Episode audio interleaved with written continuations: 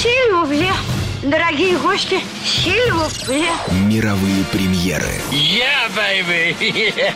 Блокбастеры Голливуда. О, черт вас здесь подрать, здравствуйте!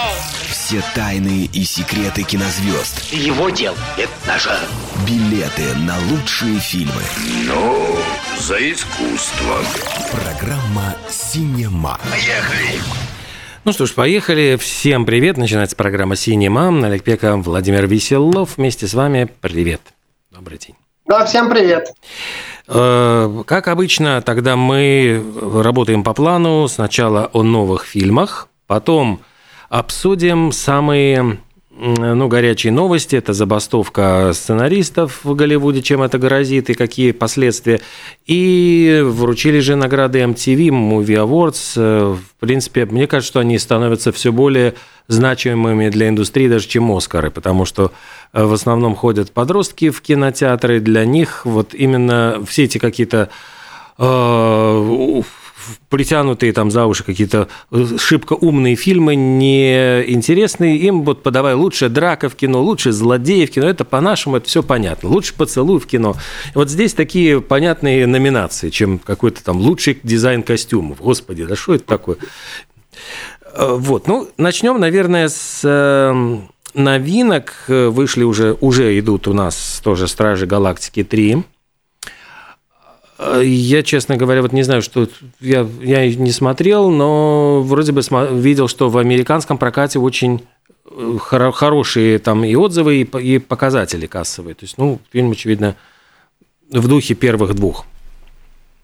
Не смотрели, но одобряем одним словом. Мгм. Ну да, говорят, что все хорошо. Единственное, что стоит отметить, что это, я так понимаю, э, чуть ли не последний фильм про, ну как бы в этой, э, этой, э, этими актерами с этой историей, то есть она завершает э, какую-то вот эту историю с этими персонажами, Э, все прощаются, видимо, э, расстраиваются, и уже актеры говорят, что им будет грустно друг без друга. Так что, видимо, актер, э, зрителям тоже должно быть грустно э, по- после просмотра, потому что, наверное, что-то уходит, э, значит, э, с, с этим фильмом э, часть франшизы. Но Марвел развивается, у них будут какие-то другие интересные истории, возможно, это тоже неплохо.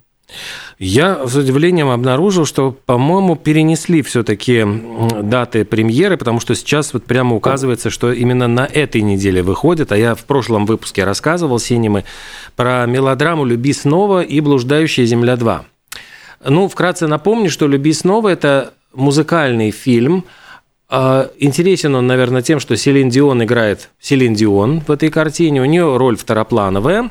А, Это мелодрама, очень такая, ну, я бы сказал, душещипательная, чуть-чуть, может быть, для возраста постарше, чем ну, подростковая, потому что там речь идет о том, а, что молодая женщина потеряла, у нее там скончался супруг, и она продолжает писать ему на его старый номер. А этот старый номер уже перешел другому человеку, и вот другой человек начинает получать какие-то, ну, признания в любви, проникновенные сообщения, а у него тоже неладно все в личной жизни, и от него ушла девушка, и он, по-моему, сочинитель песен, вот насколько я понял из ролика. Я тоже картину не смотрел, но ролик вот все, все очень понятно. И у, не- у него ушло вдохновение, хотя э, наоборот, мне кажется, когда уходит девушка, э, люди пишут как раз страдальческие баллады, но тут как-то так немножко все по-другому. Она была его музой, видимо, и прочее. Э, И получается, что он ходит за советами к Селин Дион, которая е- ну, ему там дает как бы советы, как что делать. И вдруг он решает, ну, поскольку там э, в этих э, сообщениях говорится о том, куда она пойдет, что она будет делать, она тоже начинает ходить на свидание. Он начинает ходить на свидание вместе с ней и просто наблюдает, вот как она встречается с другими ну, мужчинами, и никто ее не устраивает. Ну и в какой-то момент он решает открыться, и я понимаю, что там будет хэппи-энд, счастливая любовь. Ну, это такое возрастное, ну, с песнями Селин Дион. В общем, господи, ну что вам... Предсказуемое, когда Гарри встретил Салли э, нашего, нашего времени, так скажем, да? Да, да. А «Блуждающая земля 2» – это э, такой совершенно безумный блокбастер, который сняли китайцы. Причем я понимаю, что вот сейчас такое прямо я бы сказал, мягкое влияние Китая. То есть они начинают уже снимать фильмы, где не американцы спасают весь мир, а китайцы. То есть там, э, да, соответственно. И Земля то ли там должно взорваться солнце, то ли что-то, в общем, какая-то там погибель наступить. Это, это вторая часть сейчас, но по, по сути я читаю, прочитал, что это на самом деле не, не продолжение первой 19 э, года, а наоборот предыстория. Поэтому, учитывая, что первую часть у нас, я, по-моему, не показывали. Не показывали. Э, не исключено, что ее покажут уже после второй, потому что по, по ходу сюжета это будет продолжение. Э, в первой речь шла о том, что да, это какой-то 2050 год, и ну, на Земле все плохо, значит, э, ее засасывает то ли на Солнце, то ли еще что-то. В общем, все должны умереть. Э, но люди решают, значит, коренным образом исправить ситуацию. Они решают переселиться под землю, а саму землю с помощью каких-то там техногенных устройств отправить в полет к другой, ну, искать, короче, себе другое солнце поскольку это, значит, испортилось, мы найдем другое. И вот они, значит, отправляются в путешествие. А вторая часть, поскольку она предыстория, видимо, будет э, показана, как мы дошли, докатились до жизни такой, э, судя по всему. Но первый, я хочу сказать, что я хочу сказать, что это экранизация китайского писателя-фантаста. Я забыл его имя, но неважно, он сейчас считается одним из самых крутых вообще писателей-фантастов чуть ли не в мире, потому что его переводят на английский язык очень активно. И в этой второй части «Блуждающая земля 2» там конфликт еще заключается в том, что есть некая корпорация, которая придумала выход из ситуации, говорит людям, что а давайте мы сделаем ваши цифровые копии. Ну, дескать, вы помрете, но ваша цифровая копия будет продолжать жить. И э, поскольку там нужно решиться, там ресурсы Земли хватает либо ее отправить в путешествие, либо заняться производством всех этих цифровых... И на то, и на другое не хватит сил. И получается, что вот эти два проекта, они столкнулись, и, в общем, эти злодеи из этой корпорации бессмертия цифрового хотят, э, ну, изничтожить главного героя, который вот продвигает как раз идею путешествия. Ну, в общем, там вот такие еще подводные камни, э, и заодно рассказывают о том, насколько действительно цифровая жизнь, она, ну, может заменить настоящую. Вот. Ну что ж, тема весьма актуальна, мне так кажется. Э, безумный бюджет, китайские актеры. В общем, его как-то я, я анонсировал на прошлой неделе, а оказалось, что все-таки его передвинули на эту. И... Ну, учитывая, что первая часть заработала очень много денег в мировом, даже в мировом прокате э, в 2019 году была топе там и по китайским, в китайском прокате на втором месте, то есть не, Э, такие спецэффекты и катастрофы уровня Рональда Эмерика, значит, э, со всеми этими гигантскими разрушениями. Во второй части, видимо, поскольку путешествие еще не состоялось, гигантских разрушений не будет, хотя кто знает, но надо посмотреть. Но в ролике там что-то, в общем, показывали, какие-то страсти мордасти. Еще одна картина, вот э, я понимаю, что это, наверное, центральный будет фильм, боевичок такой фантастический Роберта Родригеса «Гипнотик» с Беном Аффлеком. Причем э, там сразу две сюжетные линии. Одна сюжетная линия – это похищение дочери вот главного героя полицейского. Он ее, ну, в парке девочка исчезает, он ее не может найти, ну и как бы примиряется уже с потерей. И вторая сюжетная линия, что начинают совершаться преступления, где людей гипнотизируют и вынуждают вот совершать какие-то неблаговидные поступки. И он старается, значит, вот выйти на тех, кто это творит все это безобразие. Ну, снято ну, как у Роберта Родригеса, там все взрывается, летает, перестрелки, такой напряженный триллер с элементами фантастики и такого гип гипноза. Так что... Ну, хочется сказать, что Роберт Родригес э, в определенный момент карьеры, которая, которая была очень такая интересная, потому что он был э, другом и соратником Квентина Тарантино, они вместе такие Э, мекси, такой мексиканский хулиганский стиль внесли в Голливуд. В какой-то момент, не знаю почему, его вдруг переклинило, он начал активно снимать детское кино. То есть вот эти «Дети шпионов», там э, э, Шаркбой и, и девочка Лава, что-то. В общем, такое детское кино уровня Диснея, и как-то это все стало очень грустно, и люди его перестали смотреть, мне кажется, кроме детей. Вот, но теперь вот в последние э, пару, пару фильмов вроде бы он возвращается. Была «Аэлита», очень, очень хороший фантастический фильм. и сейчас это, вот, э, я надеюсь, что он как-то вернется к корням, потому mm-hmm. что детское кино это, конечно, отлично, но мне кажется, если ты начал снимать и, значит, аудитория привыкла уже и верит, что ты снимешь что-то такое, действительно, как ты говоришь, боевик какой-то приключение и прочее, им это тоже надо хоть иногда ну, давать аудитории. Так что посмотрим. Еще один очень такой любопытный фильм, казалось бы, не боевик, не комедия, а такое производственное кино «Кто убил Блэкберри».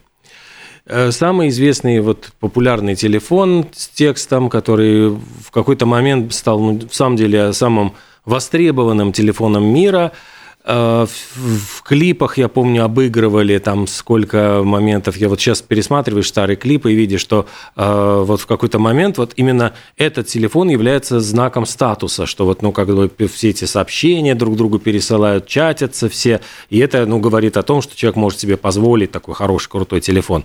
И тут появился Стив Джобс вот со своим айфоном, и в одночасье вот этот проект рухнул, сдулся, и я понимаю, что... То этому... ты, уже, ты уже сразу ответил на вопрос, кто убил Блэкберри. Ну, Дворецкий, да, тут вот все понятно сразу. Но я понимаю, что фильм производственный достаточно поднимает эту проблему и рассказывает всю историю производства. Да, недавно была тоже производственная драма про кроссовки Air угу. от а, какие Nike там или что кто там были. Теперь вот это, видимо. Ну, кому интересно, кто пользовался, может быть, э, тоже занятная история, в конце концов. Еще фильм без фильтров, это триллер, я понимаю, молодежный, где девушка пытается сделать карьеру, и она принимает участие вот я, в конкурсах, где ставят все более и более какие-то зловещие такие тяжелые задания, связанные с риском для жизни. Все это снимается в стриме. Э, ну, в общем, такой современный, технологичный триллер, но там без звезд, без каких-то известных актеров, так что я боюсь, что это такая темная лошадка. То есть, насколько картина могла получиться удачной. Вроде и сюжет такой уже изъезженный, избитый, что это пробовалось уже тысячу раз во всевозможных триллерах. Да, ну и учитывая большое количество премьер, на самом деле, удивительно, что его выпустили сейчас. Шансов у него немного, но, возможно, все-таки они есть. Ну, вот это то, что вот э, из премьер. С чего начнем? С каких э, событий, с каких новостей? Ну, с наград, наверное, да, стоит с наград. начать. Угу. Потому что, ну, MTV, в самом деле, мне всегда очень нравилось э, разбирать вот MTV Movie Awards. Они всегда были и очень живые, яркие, интересные выступления на этих э, MTV Movie Awards, и звезды какие-то, ну, более непринужденные, там могли быть и какие-то конфликты, и драки, и там, бог знает, какие-то скандалы. Ну, то есть, ну, это, ну, такая жизнь. Более... Оскар, Оскар, видимо, у них взял в пример, и теперь там тоже mm-hmm. драки. Ну да, вот очевидно. что на MTV без смокингов приходят, наверное. И, э, конечно, вот здесь э, подбор фильмов, он более народный, вот народный выбор. И, кстати, по-моему, ведь голосуют тоже вот э, не киноакадемики, а просто зрители выбирают то, что им нравится. И, кстати, вот перекликается здесь почему с, с забастовкой сценаристов. Дело в том, что предполагалось, что будет ведущий церемонии Дрю Берримор – и буквально перед самой, сам, ну вот за день там, до церемонии Дрю Берримор э, отказалась вести эту церемонию, потому что в знак поддержки забастовки сценаристов. Может быть, это было связано с тем, что ну, сценаристы отказались ей дальше работать над текстом, ну, то есть прописывать какие-то шутки, а там все время же что-то меняется. Ну, и она не хотела ну, сесть в лужу, почувствовать, может быть, себя неуверенно, что там надо было откликнуться, ну, там, пошутить насчет чего-нибудь актуального. А поскольку забастовка началась сценари... сценаристов, она сказала, что э, окей, я в следующем году с удовольствием проведу эту церемонию, но в этот раз не э, но, но не в этот раз. И, по-моему, даже бастовали вот члены гильдии сценаристов Америки прямо вот возле ангара в Баркер в Санта-Монике, где снимали все это мероприятие. А кто в результате вел? Не было ведущего вообще. То есть не было официального ведущего, да. Хотя говорят, что часть ее выступлений была записана заранее. То есть там, оказывается, они в этом году тоже ушли от прямого эфира и э, выпустили предварительные записи, ну, то есть предварительно сделанные записи. То есть там какая-то очень была такая уже хитрая система. Ну вот, э, у тебя есть список, да, под рукой? Можем тогда да? обсудить. Да. Э, лучший фильм. Вот для меня было, конечно, удивлением, что это не «Аватар», не Топ Ган Маверик, который тоже, ну, вроде бы казался таким очевидным выбором, не Элвис, который, ну, может быть, староват для MTV уже, но, тем не менее, ну, музыкальная тема, там хотя бы есть за что зацепиться. То есть, ну, не даже Черная пантера Ваканда навсегда, которая просто могла бы показать политкорректность и так далее, а Крик 6. Вот это да. было для меня удивлением. Вот, э, после да, слов о том, что это народное, как бы выяснив, что лучший фильм становится лучшим фильмом становится Крик 6, э, начинаешь думать, а хорошо ли, что она, что это премия народная, потому что все-таки э, назвать Крик 6 э, лучшим фильмом года, ну не знаю, он, он безусловно хорош, но как бы ну не настолько, тем не менее, на мой взгляд. Ну, раз народ так в Америке решил, ну окей, что ж, мы спорить не будем. Но, тем не менее, наверное, все-таки э, не, поми- не мешает иногда вмешаться каким-то более профессиональным, угу. что ли, критикам в выбор. А, лучшим телевизионным сериалом. Значит, ну, здесь тоже... Здесь, мне кажется, особого ну, разночтения не было, хотя, наверное, можно было там два или три э, варианта, но на самом деле выбрали самое вот то, от чего все, э, значит, фанатели в течение года. Э, Последний из нас, да. Хотя вот да. были в номинациях и «Очень странные дела», был, э, конечно, Wednesday, которая, ну, так тоже очень ярко выстрелила и прогремела. Был «Белый лотос», который там все обсуждали уже вот несколько сезонов. Был новый, ну, относительно, я не помню, это был какой первый, все-таки сезон «Желтых жакетов», вот эм, Yellow Jackets – это про крушение самолета с, футболь... ну, с девочками из футбольной команды, и вот их выживание. Там ну, такой достаточно любопытный сериал. И, ну, победил вот последний из нас. Все-таки это, наверное, действительно самое такое нашумевшее сейчас э, обсуждаемое. Да, экранизация игры, а, мы говорили об этом. На самом деле удивительно, но, тем не менее, вот э, он вызвал жуткий ажиотаж, хотя я его э, посмотрел тоже первый сезон и не сказал, ну лично я не могу э, объяснить такой прямо, то есть э, такой дикой популярности, потому что по сути это такое классическое роуд-муви, в нем фантастики на самом деле, ну сама идея о том, что мир захватили, значит, и поработили человечество грибы, Mm-hmm. Вот э, такие, значит, э, и, которые делают из людей зомби. Но этих самых грибов, этих самых зомби в течение всего сезона было, ну, минимум. То есть там от силы 30 минут экранного времени, может 40. Вот, а большая часть времени просто путешествие через Америку взрослого там контрабандиста, который должен перевести э, девочку, ну, по классике у нее, возможно, есть лекарство от этого, и вот он ее из, одно, из точки А в точку Б перевозит. Вот, и вроде бы, казалось бы, никаких таких э, э, неожиданных поворотов, неожиданных спецэффектов, но все в диком восторге, все говорят, что это идеальная экранизация компьютерной игры, э, поэтому, поэтому, собственно говоря, и неудивительно, что на, на MTV выбрали именно этот сериал лучшим. А лучшее исполнение роли в фильме. Здесь, кстати, и актеры и актрисы в одной номинации, здесь без разделения по гендеру, но тоже, ну, здесь тоже достаточно все было ясно. Лучшим исполнителем признали Тома Круза за «Маверика», хотя, ну, и Флоренс Пью была очень хороша, «Не волнуйся, дорогуша», э, в картине, и Остин Батлер в «Элвисе» тоже неплох, но тоже я не знаю, Майкл Джордан в Криде, но Том Круз достаточно такой прекрасный всех устраивающий выбор. Да, классика. Э, лучшее выступление в сериале, вот э, это, конечно же, была Джена Артега, самая горячая вот девушка с ее танцем, там, который все копировали. И, ну, вообще, это, как, этот сериал, он очень всем тоже понравился. Хотя, ну вот Селена Гомес также была представлена в номинациях «Убийство в одном здании», это уже, по-моему, второй там сезон, и Кристина Ричи из «Желтых жилетов». Ну, в общем, было из чего выбрать, но мне показалось, что Джена Артега – это правильный выбор. А лучший герой – это, конечно же, Педро Паскаль, вот последний из нас снова, вторая… Одни, одни из нас, да. Да.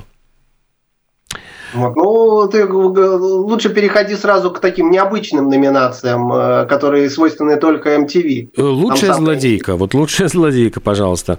Элизабет Ольсен, вот одна из сестричек Ольсен, она сейчас, э, они же были в основном звездами, когда были детишками, и поэтому любопытно... Это, это младшая из...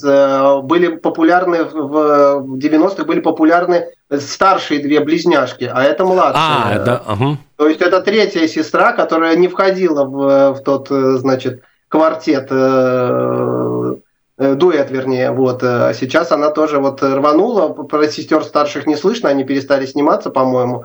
Э, они там делают свои какие-то шоу и прочее, а вот сейчас младшая отдувается за всех. Но она, кстати, была очень хороша. Вот ну, в роли злодейки, в самом деле, так э, выступила, сыграла великолепно. Э, Гарри Стайлз, вот он тоже претендовал «Не волнуйся, дорогуша». Также там как медведь из кокаинового медведя, это был ну, компьютерный образ этого Мишки Косолапова, который, обожравшись наркотиков, там всех раздирал на куски. Э, тоже, ну, такое веселое, отвязное кино. Но Элизабет Ольсен тоже прекрасный выбор. Э, лучший поцелуй. Если честно, я не смотрел. Вот можешь прокомментировать победителей Мэдисон Бейли и Руди Панков? Я тоже, это сериал э, «Внешние отмели», про серфинг, про какие-то там э, острова, э, значит, солнце, пляжи, подро... молодежь, подростки, но очевидно, что там какой-то очень горячий, запоминающийся поцелуй, но я его не видел. Хотя Поверим вот... на слово MTV. Здесь же вот очень политкорректно был и значит, такой однополый поцелуй Селены Гомес с Карой Делевинь, убийство в одном здании представлен. Э, лучший комик Адам Сандлер. Вот если честно, я вторую часть эти убийств, э, загадочного убийства я что-то не, не смотрел, как-то его разбронили, но э, вот в, в качестве комика Адам Сандлер победил. Лучшее прорывное выступление. Здесь я понимаю, что очень странные дела. Джозеф Куин – Лучше... Да, э, это актер, который впервые появился в последнем сезоне. Он там играл э, э, какого-то предводителя группы, и он играл на гитаре там металлику, очень, значит, интересно отбивался от нечисти, так что прямо и металлика его за это похвалила. В общем, и всем очень понравился. К сожалению, по-моему, его герой погиб в конце этого сезона, поэтому вот такой прорыв, э, ну, этот прорыв позволяет ему, наверное, двигаться дальше, не застревать на этом сериале. Возможно, у него будут э, какие-то новые роли.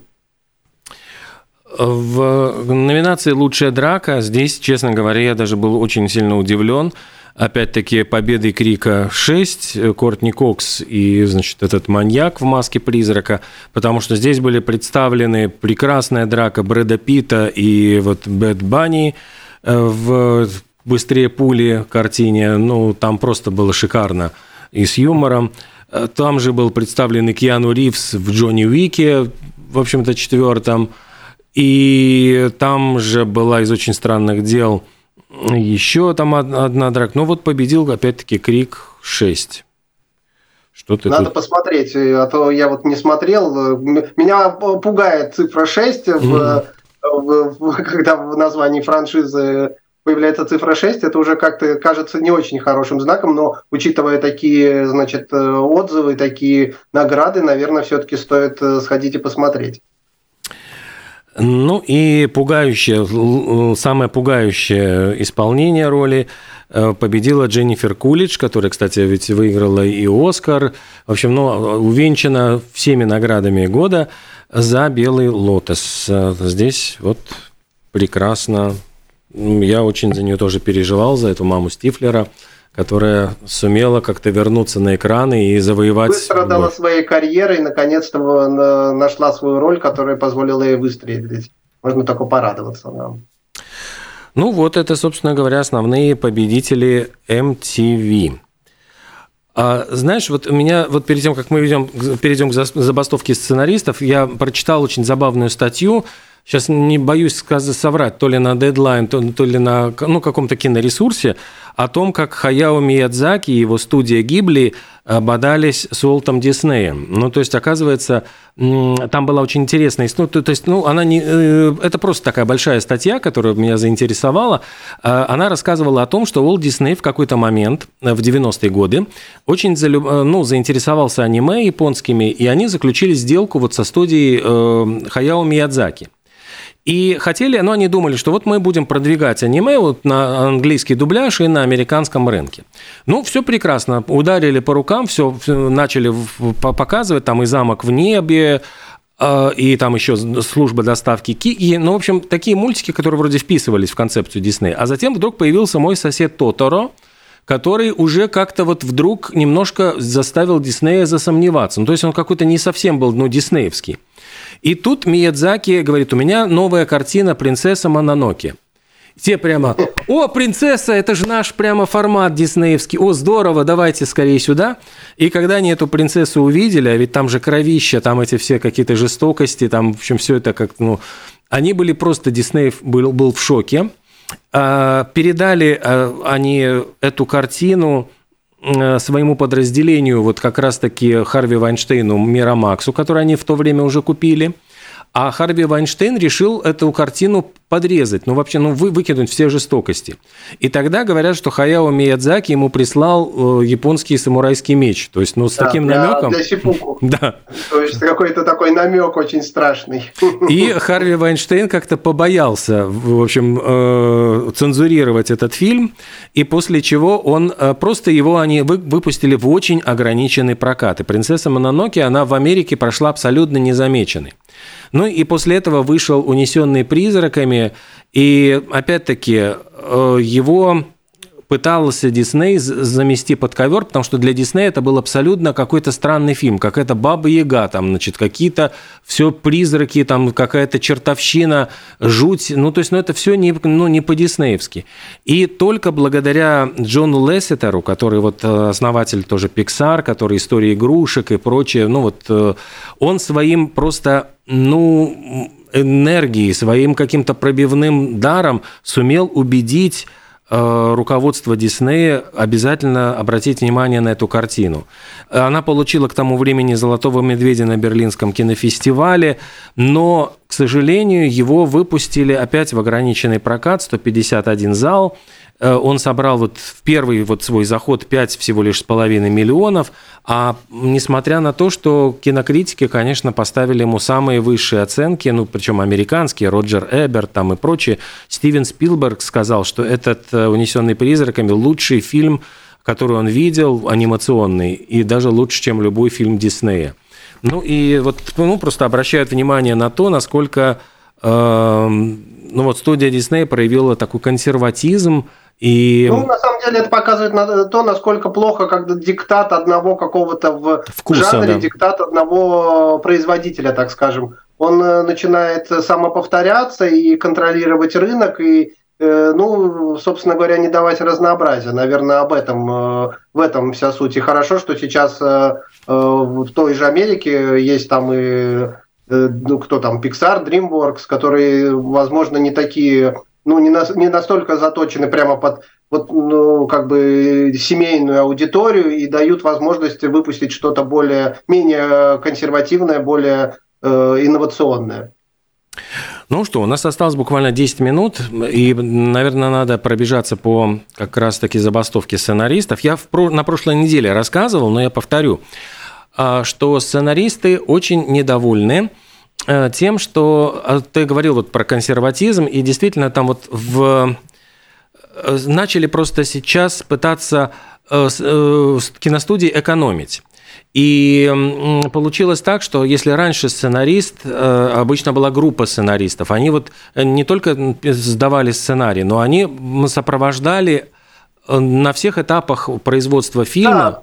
То есть я тоже хотел сказать, что мы думаем, что происходит так, благодаря там каких-то мультикам или представлениям, что вот сценарист посидел две ночи, написал сценарий, отдал его и, значит, гуляет, получил деньги и свободен гуляет. В Голливуде это чуть-чуть не так. То есть сценарист пишет, он приносит сценарий, потом он же присутствует на съемках, чтобы, если вдруг актеру что-то не понравилось, режиссеру что-то не понравилось, то есть э, все это переписывается каждую ночь, возможно, там приходится переписывать. А некоторые шоу вообще, э, когда их начинают снимать, они еще не имеют до конца сценария, ну, э, от и до. Поэтому сценарист задействован просто в течение всего процесса, как бы он привязан к этому Э, значит, к фильму, к производству, но оплата вот видимо, не соответствует. А, понимаешь, а там речь идет еще о том, что это не только вот сценарист, автор идеи, но нанимались обычно всегда еще команда сценаристов, вот такой мозговой штурм, который э, прописывал что-то, ну вот для того, чтобы несколько человек могли э, ну, участвовать в этом процессе. И там была еще одна проблема, что сценаристы жаловались, что перекрыли дорогу для Э, молодежи, потому что раньше вот молодой человек, когда он попадал в эту группу творческую, он понимал, что происходит дальше, то есть он присутствовал на всех этапах процесса, и э, он получал опыт, и затем, ну, через пару лет он уже становился опытным матером, сценаристом, который получал хорошие деньги. И в результате того, что студии решили сэкономить, они урезали вот это количество штатных сценаристов, получилось так, что молодежь просто не имеет возможность получить этот бесценный опыт вот на самой съемочной площадке, вот, ну, быть на подхвате и понимать, как это все работает, как вот написанное на бумаге слово, оно реализуется уже в кино. А без этого опыта они, ну, вот не имеют будущего. То есть они так и остаются, ну, как бы этой, ну, черной лошадкой, на которой вот пашут, то есть она, он дальше не получает развития. И это очень им не понравилось. Искусственный интеллект, опять-таки, вот большая угроза, они видят в этом как раз э, там вышли они же с очень остроумными плакатами, что искусственный интеллект не пережил травм детства, он не может, значит, ну, как бы реализовать вот в сценариях свои травматические какие-то переживания. А кто-то, значит, на, на плакате говорит, если вы не примете наши требования, мы расскажем, чем закончится сезон там, такого-то сериала. Там уже пошли в ход очень серьезные угрозы спойлеров. А, ну, там сценаристы, они в самом деле, ну, такие люди остроумные, веселые, поэтому у них очень были всегда смешные плакаты с такими смешными э, лозунгами. Ну, и сейчас э, эта забастовка, вот поскольку они не смогли договориться, она очень сильно угрожает вообще там, я читаю, что тут и Канскому кинофестивалю, потому что он должен начинаться, и туда везут картины, а из-за того, что началась забастовка сценаристов, там сейчас они ну, могут не, не успеть закончить под Канский фестиваль там ряд картин э, там ну, вот об этом пишут, и прямо вот как бы такая огромная статья в Variety, по-моему. А что еще там? Э, по-моему, в господи, э, Джордж Мартин, вот песня «Льда и пламени», он говорит, что он остановил работу над, работой над э, ну, приквелом. Там целый, да, целый ряд э, сериалов уже пострадало, то есть Э, конечный потребитель тоже страдает, не только студии. Вот если э, зритель думает, ну какое мне дело, пусть они там э, дерутся, а я все равно буду смотреть что-то, то вот нет э, фигушки, как говорится. То есть э, все как минимум отложено, то есть очень странные дела, вот э, любимые многими отложенные. Э, Шершни тоже сериал популярный, разделение, сорви голова сериал. То есть Игры престолов, вот этот приквел то есть то, что успели, просто, просто это все идет с опозданием чуть-чуть. Мы смотрим какой-то сезон первый, а сценаристы-то уже в этот момент работают над вторым и прочее. То есть нам кажется, что ну еще как бы все нормально, мы еще смотрим, нас зрители это не коснулось. Но на самом деле застопорилась работа над будущими сезонами, над будущими сериями, и в какой-то момент просто окажется, что показывать на телевидении будет нечему. И тогда как бы зрители это тоже почувствуют. То есть многие шоу перенеслись, ну, на, нас интересуют прежде всего здесь сериалы, но в Америке это и какие-то ночные шоу разговорные, ток-шоу и прочие все вот такие развлекательные программы. Я еще хотел сказать, что насчет Кан, ведь Канский кинофестиваль это не только конкурсная программа, но это еще огромный кинорынок. И туда приезжали, вот, ну, обычно всегда приезжали со всего мира и заключали уже предварительные сделки. То есть, например, фильм еще находится в производстве, но его уже покупают. То есть, заранее, не глядя, как кота в мешке, ну, просто глядя на э, все эти э, эскизы, там, значит, на предварительные там все эти фотографии, продакшн. И говорят, что по этому рынку очень вот как раз в Каннах, э, скорее всего, этот рынок будет сорван, потому что Э, ну, из-за этой забастовки люди ну, будут бояться покупать, потому что непонятно, что ты заплатил деньги, а когда этот продукт все-таки реализуется, э, сейчас очень большой вопрос. Ну и вот из-за этого весь этот канский кинорынок э, может вылететь в трубу. То есть... Да, ну их, то есть, да, я просто прочитал, что сценаристы говорят, что не, мы не просто жадные какие-то, которые хотят больше, больше, больше, да, а просто он привел пример, что, например, э, один из э, значит, сценаристов рассказал, что э, генеральный директор Warner Brothers за прошлый год заработал 250 миллионов долларов.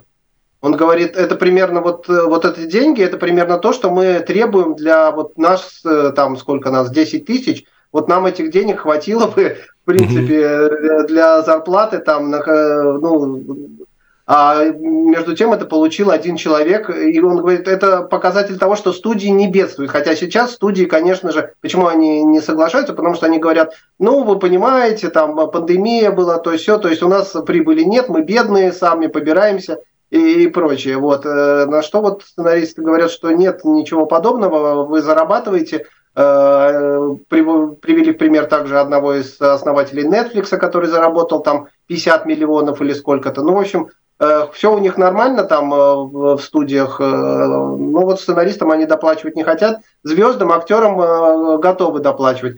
И звезды, конечно, слегка лицемерно поддерживают сценаристов, говорят, что да, мы, мол, с вами, значит, сольемся в борьбе, в едином порыве, мы вас поддерживаем, без вас не снимемся. Но на самом деле отказываться от своих гонораров еще никто не стал. Я не прочитал такого, что Том Круз сказал, например, я отказываюсь от своих там 50% своих 20 миллионов, пусть они идут сценаристам. То есть э, такого и нету, хотя, в принципе, могло бы, почему бы и нет, ведь э, все прекрасно понимают, что без хорошего сценария, вот э, хороший сценарий это вообще самая большая проблема, по-моему, э, в данный момент в киноиндустрии, в Голливуде в частности, потому что иногда очень много фильмов. В чем еще проблема? В том, что стало очень много производиться контента, то есть благодаря этим платформам, благодаря тому, что вышли из кризиса, контент, количество контента увеличилось, а количество сценаристов, как ты вот говоришь, опять хотят уменьшить. То есть большая очень нагрузка, а оплачиваться она не хочет. Э, не хотят, соответственно. Вот и, собственно говоря, вылилось в то, во что вылилось. Ну да, и вот, кстати, «Веном 3» его собираются уже начинать снимать э, буквально там через неделю, а пишут о том, что всегда вот и первые две части, они хромали на обе ноги в этом сценарно, и учитывая, что вот сейчас не будет сценаристов под рукой, вот что они там наснимают? Будут искусственный интеллект ну, придумает, э, и посмотрим, что тогда будет. Так что, в общем, здесь, конечно, нас ждут какие-то сюрпризы, но будем, как говорится, следить за событиями. Мне показывает, что время нашей программы завершилось, пролетело очень быстро. Программа «Синема», Владимир Веселов, Олег Пека. Э, хороших всем фильмов, хорошего настроения, теплой погоды. Не забывайте ходить в кино, смотрите то, что вам нравится. И до встречи через неделю. До Всем пока.